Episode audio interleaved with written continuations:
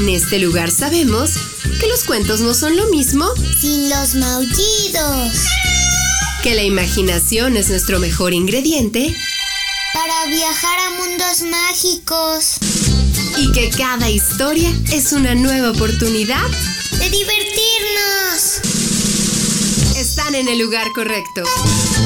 Bienvenidos a los cuentos de Sakuchan.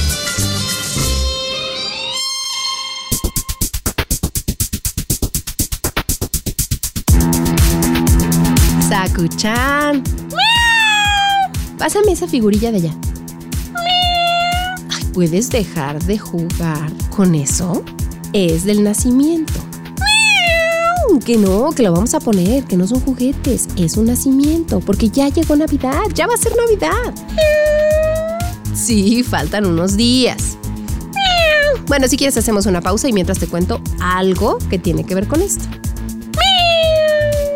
El cuento de hoy se llama Un hueco en el Belén.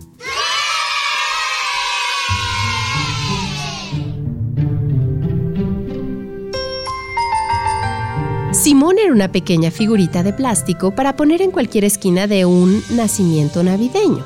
Había nacido en una gran fábrica en China y ni siquiera estaba muy bien pintada, así que siempre le tocaba estar lejos del portal, rellenando cualquier hueco, dejándose mordisquear por los niños de la casa o por los gatos. Pero quería mucho al niño, quien todos los días le miraba y sonreía desde el pesebre.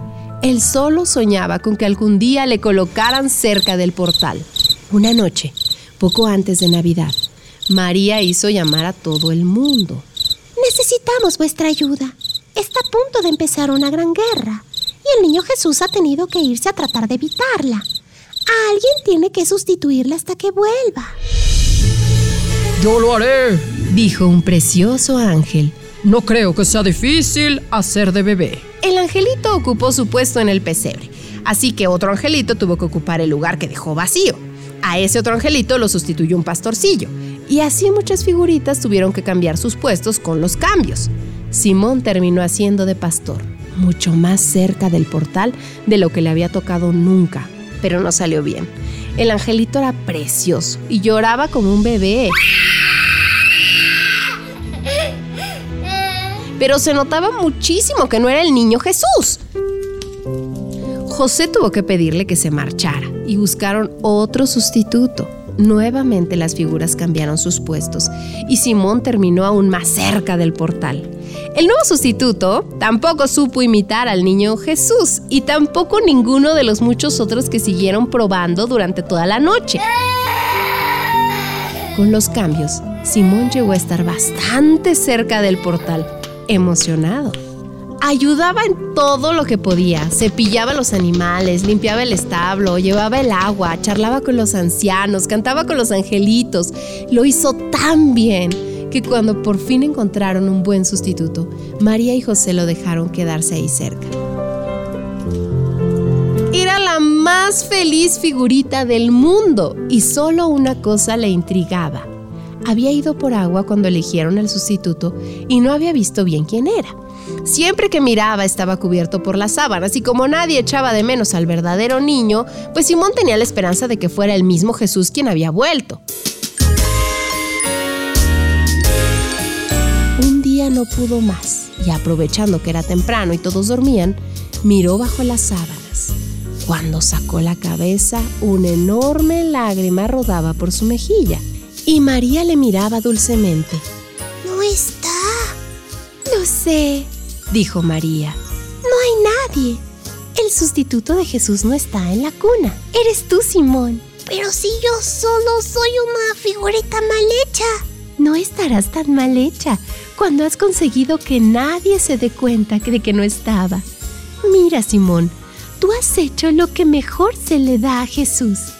Querer a todos tanto que se sientan verdaderamente especiales. ¿Verdad que lo sentías cuando Él te miraba cada día? Y los demás lo sienten gracias a ti. Simón sonrió. Jesús me ha pedido que sigas guardándole el secreto.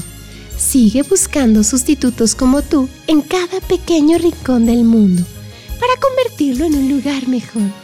¿Querría seguir siendo el niño invisible de este nacimiento?